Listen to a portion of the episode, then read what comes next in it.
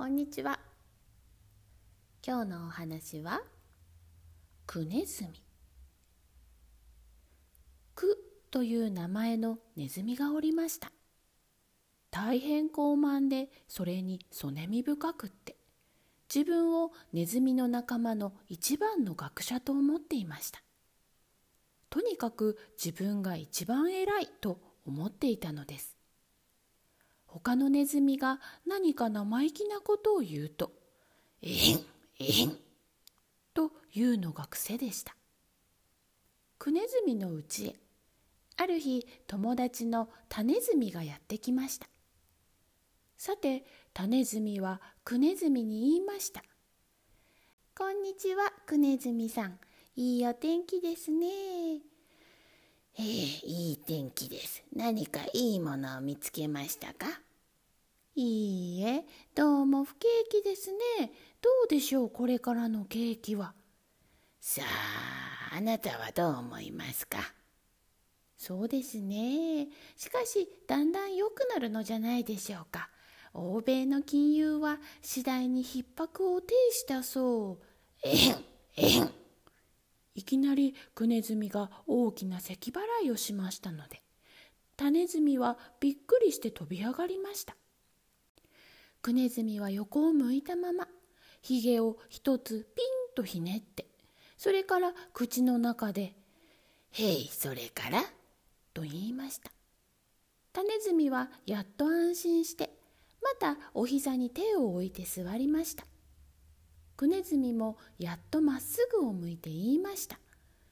この前の地震には驚きましたね。まったくです。あんな大きいのは私も初めてですよ。ええ、浄化堂でしたね。震源は何でも統計42度2分。えん、えん。クネズミはまた怒鳴りました。種ネズミはまた面食らいましたがさっきほどではありませんでした。クネズミはやっと気を直して言いました。天気も良くなりましたね。そうですね。今度天気が長く続いたら私は少し畑の方へ出てみようと思うんです。畑には何かいいことがありますか？秋ですからとにかく何かこぼれているだろうと思います天気さえ良ければいいのですがね。どうでしょう。天気はいいでしょうか。そうですね。新聞に出ていましたが、沖縄列島に発生した低気圧は次第に北北西の方へ進行。えん、えん。クネズミはまた嫌な咳払いをやりましたので、タネズミは今度という今度はすっかりびっくりして、半分立ち上がってブルブル震えて目をパチパチさせて黙り込んでしまいましたクネズミは横の方を向いておひげを引っ張りながら横目でタネズミの顔を見ていましたがずっとしばらく経ってからあらん限り声を低くして「へえそれで?」と言いましたところが種ズミはもうすっかり怖くなって物が言えませんでしたからにわかに一つ丁寧にお辞儀をしました。そしてまるで細いかすれた声で「さよなら」と言ってクネズミのお家を出て行きました。クネズミはそこで仰向けに寝転んで「ネズミ競争新聞」を手に取って広げながら「へっタネズミはなってないんだ。と独り言を言いました。さて、ネズミ競争新聞というの。は実にいい新聞です。これを読むとネズミ仲間の。競争の。ことは何でもわかるの。でした。ペネズミがたくさんトウモロコシの。粒を貯めてたくさん砂糖を持っている大砂糖餅の。パネズミと意地っ張りの競争をしていることでもハネズミヒネズミフネズミの3匹の娘ネズミが勉強の競争をやって難しい問題まで来た時とうとう3匹とも頭がペチンと裂けたことでも何でもすっかり出ているのでした。さあさあ皆さん失礼ですがクネズミの今日の新聞を読むのをお聞きなさい。えー、っとカマジン国の飛行機プハラを襲う。なるほど。これは大変だ。まあしかしここまでは来ないから大丈夫だ。えー、っとセネズミの行方不明。セネズミというのはあの意地悪だな。こいつは面白い。天井裏町一番地。セネズミ氏は昨夜行方不明となった。本社のいち早く探すところによればセネズミ氏は数日前より針金のネズミ捕り師と交際をしていたが昨日二人の間に多少感情の衝突喧嘩があった模様。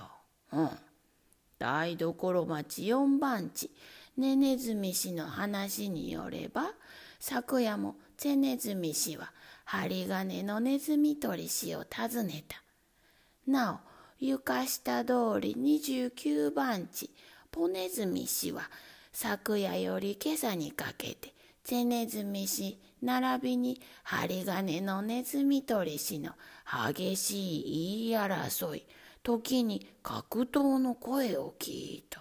はあ、以上この事件には針金のネズミ捕り師が一番関係している。本社はさらに深く事件の真相を探す予定だと。あはは、ふーん、これはもう疑いもない。ゼネズミのやつめ、ネズミ捕りに食われたんだ。面白い。その次はと。うん、なんだ？えー、っ、新任ネズミ会議員、手ネズミ氏。えへん、えへん、えへん。なんだ畜生、手ネズミなどがネズミ会議員だなんて。えい、面白くない。俺の方が賢いんだ。えい、面白くもない。散歩に出よう。そこで、クネズミは散歩に出ました。そしてプンプン怒りながら天井裏の町の方へ行く途中で2匹のムカデが親孝行の雲の話をしているのを聞きました。本当にねそうはできないもんだよ。ええええ全くですよ。それにあの子は自分もどこか体が悪いんですよ。それなのにね朝は2時頃から起きて薬を飲ませたりおかゆを炊いてやったり夜だって寝るのはいつも遅いでしょ。大抵3時頃でしょ。本当に体が休まるってないんでしょうね。大変感心ですね。本当にあんないい子はなかなかいませんよ。えんえんといきなりクネズミは怒鳴っておひげを横の方へ引っ張りました。ムカデはびっくりして話も何もそこそこに別れて逃げていってしまいました。クネズミはそれからだんだん天井裏町の方へ登っていきました。天井裏町のがらんとした広い通りではネズミ会議員の手ネズミがもう一匹のネズミと話していました。クネズミは壊れたちりとりの陰で立ち聞きをしておりました。手ネズミが「それでその私の考えではねどうしてもこれはその共同一致団結の精神でやらんといかんね」と言いました。クネズミは「えんえん」と聞こえないように咳払いをしました。相手のネズミは「はい」と言って考えているようです。手ネズミは話を続けました。もしそうでないとするとつまりその世界の進歩発達改善改良がそのつまりね停滞するね。へえええんえええん。クネズミはまた低く咳払いをしました。相手のネズミは「へえ」と言って考えています。そこでその世界文明の進歩発達改良改善が停滞すると政治はもちろん経済農業実業工業教育美術それから彫刻に絵画それから文学に芝居えー、っと演劇芸術娯楽その他体育などがいやいや全てが大変そのどうも悪くなるね。手ネズミは難しいことをたくさん言ったのでもう愉快でたまらないようでした。クネズミはそれがまたむやみに尺に触って「えんえん」と聞こえないように。そしてできるだけ高く咳払いをやって握り拳を固めました。相手のネズミもやはり分かっていないようで「へい」と言っております。手ネズミはまた始めましたそこでその経済や娯楽が悪くなるというと不平を生じて分裂を起こすという結果に到着するね。そうなるのは実にその我々の侵害で不本意であるからやはりその物事は共同一致の精神でやらんといかんね。クネズミはあんまり手ネズミの言葉が立派で議論がうまくできているのが尺に触ってとうとうあらん限り「えへんえへん」とやってしまいました。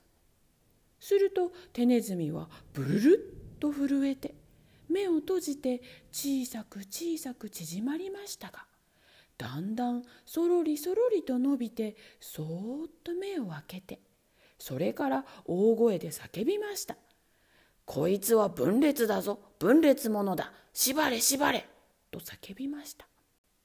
すると相手のネズミはクネズミに飛びかかってネズミを捕まえる鳥縄を出してくるくるっと縛ってしまいました。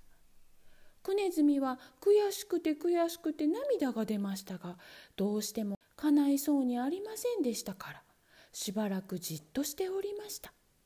すると手ネズミは紙切れを出してスルスルスルっと何かを書いてクネズミを捕まえているネズミに渡しました。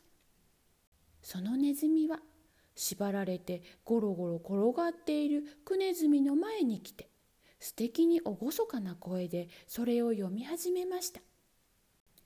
クネズミは分裂者によりてみんなの前で暗殺殺してしまうべし。クネズミは声を上げてチューチュー泣きましたさあ分裂者歩け早く。とさっきのネズミは言いました。さあそこでクネズミはすっかり恐れ入ってしおしおと立ち上がりました。あっちからもこっちからもネズミがみんな集まってきて「どうもいい君だねいつでもえへんえへんと言ってばかりいたやつなんだやっぱり分裂してたんだあいつが死んだら本当にせいせいするだろうね。というような声ばかりです。捕まえたネズミはいよいよ白いたすきをかけてクネズミを殺す支度を始めました。その時みんなの後ろの方で「ふうふう」というひどい音が聞こえ2つの目玉が火のように光ってきました。それは大きな猫大将でした。うわーとネズミはみんなちりぢり四方に逃げました。逃がさんぞこらと猫大将はその一匹を追いかけましたがもう狭い隙間へずっと深く潜り込んでしまったのでいくら猫大将が手を伸ばしても届きませんでした猫大将は「チェッ!」と舌打ちをして戻ってきましたがクネズミはただ一匹縛られて残っているのを見てびっくりして言いました「お前は何というものだ?」クネズミはもう落ち着いて答えました「くと申します」ふふふ。そうか。なぜこんなにしているんだ？殺されるためです。ふふふふ。そうか。それはかわいそうだ。よしよし俺が引き受けてやろう。俺の家へ来い。ちょうど俺の家では子供が4人できて。それに家庭教師がなくて困っているところなんだ。来い。猫大将はのそのそ歩き出しました。クネズミはこわごわ後についていきました。猫のうちはそれはそれは立派なもんでした。紫色の竹で編んであって中は藁や布切れでホクホクしていました。おまけにちゃんとご飯を入れる道具さえあったのです。そしてその中に猫大将の子供が4匹やっと目を開けてニャーニャーと泣いておりました。猫大将は子供らを一匹ずつ舐めてやってから言いました。お前たちはもう勉強しないといけない。ここへ先生を頼んで連れてきたからな。よく習うんだよ。決して先生を食べたりしてしまってはいかんぞ。子供らは喜んでニヤニヤ笑って口々に「お父さんありがとう。きっと習うよ。先生を食べてしまったりしないよ」と言いました。クネズミはどうも足がブルブルしました。猫大将が言いました「教えてやってくれ。主に算数をな」「へいしょしょ承知いたしました」とクネズミが答えました。猫大将は機嫌よくにゃーと泣いてするりと向こうへ行ってしまいました。子供らが叫びました。先生早く算数を教えてください。先生早く。クネズミはさあこれはいよいよ教えないといかんと思いましたので早口に言いました。1に1を足すと2です。そうだよ。子供らが言いました。1から1を引くと何にもなくなります。分かったよ。子供らが叫びました。1に1をかけると1です。分かってるよ。それに決まってるよ。と猫の子供らが目をりんと張ったまま答えました1を1で割ると1です。うんそれでいいや。と猫の子供らが喜んで叫びました。そこでクネズミはすっかりのぼせてしまいました。1に2を足すと3です。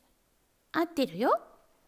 1から2を引くとと言おうとしてクネズミははっと詰まってしまいましたすると猫の子供らは一度に叫びました1から2は引けないよクネズミはあんまり猫の子供らが賢いのですっかりむしゃくしゃしてまた早口に言いましたそれもそうでしょう。クネズミは一番初めの1に1を足して2と覚えるのに半年かかったのです。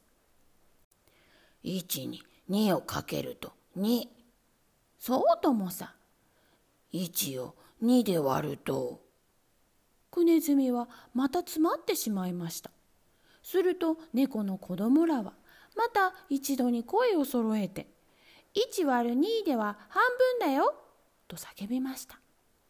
クネズミはあんまり猫の子供らの方が賢いのが尺に触って思わず「えへんえへんえいえい」とやりました。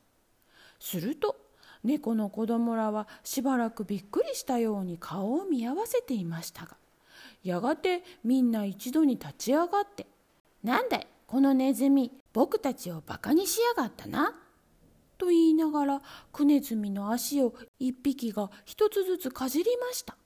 クネズミは非常に慌ててバタバタして急いで「えんえんえいえい」とやりましたがもういけませんでした。クネズミはだんだん四方の足から食われていってとうとうおしまいに4匹の子猫はクネズミのお腹のところで頭をコツンとぶつけました。そこへ猫大将が帰ってきて「何か習ったか?」と聞きました「ネズミを取ることです」と4匹が一緒に答えましたおしまい。では今日のお話クイズです。お話クイズ1つ目。このお話の登場人物は誰ですか？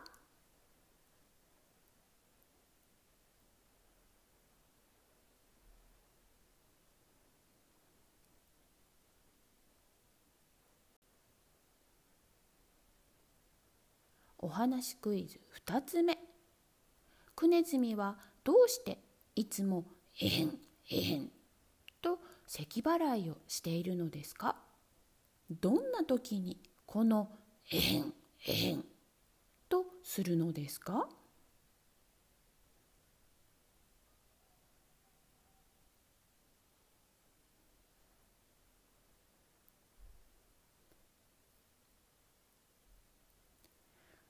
お話クイズ3つ目。クネズミが「えへんえへん」とした相手はどんな気持ちになりますか？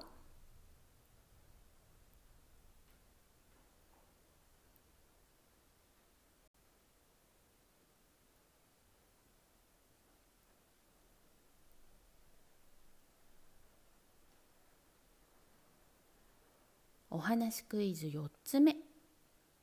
クネズミはネズミ競争新聞でどんなニュースを読みましたか？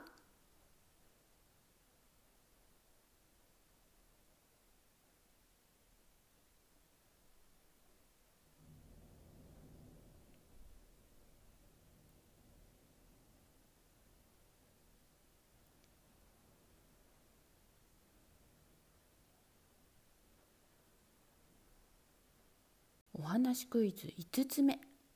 クネズミはどうしてテネズミに捕まえられたのですか？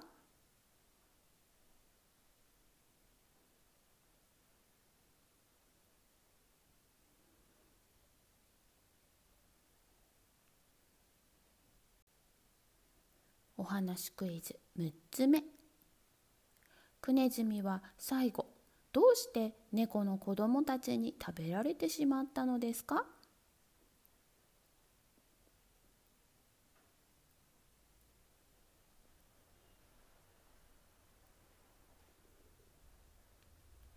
では今日のお話はこれでおしまいです。さようなら。